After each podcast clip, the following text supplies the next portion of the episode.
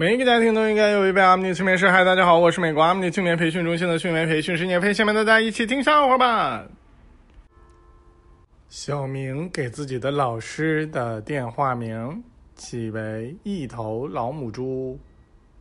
有一天，小明的老师给他打电话，上面显示“一头老母猪给你来电了”。他同学看见了，嗯。一头老母猪和你来电了啊！你和一头老母猪看对眼了。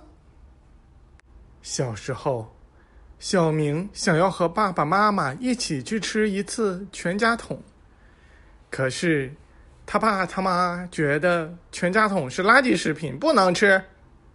长大一点了，小明想和女朋友一起去吃一次全家桶，但是他一直都没找着女朋友。再后来，有一天，小明发现，啊，原来自己一个人就可以吃掉一整个全家桶啊！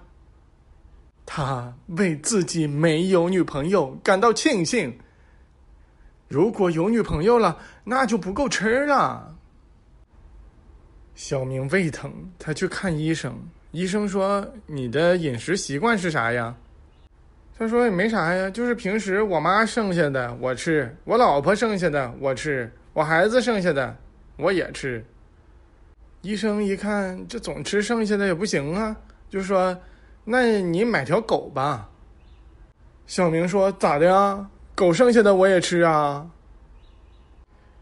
一只小凋零说：“他讨厌数学，这是因为有一次数学考试的时候啊，成绩出来了。”老师拿着卷子说：“我有有有一位同学，我要提出严厉批评啊！那数学最后一篇，整个所有的题都没写，我就不说是谁名字了，毕竟是第一次嘛。来，一只小凋零，你把你卷子拿下去。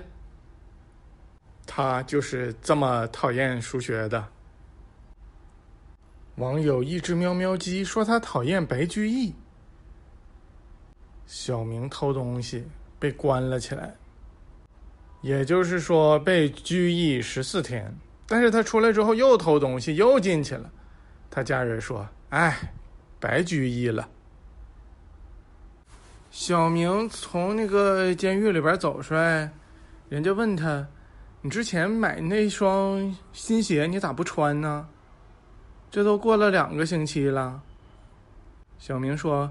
我买鞋的时候，售货员都跟我说了，这个鞋吧，头头两个星期可能就有点夹脚，这不过两个星期吗？我再穿。人间干饭喵喵鸡说他讨厌死神，小明也讨厌死神，天天在那块怕死，就他觉得吧，自己身体又不好了，自己又要撞车了，就天天就怕死神，但是又讨厌这死神。你来就来呗，也不打个招呼。你说到底哪天来呀？让我提心吊胆的。小明的家长不让小明早恋，其实是为了小明好。毕竟太早的知道自己找不到对象，影响身心健康。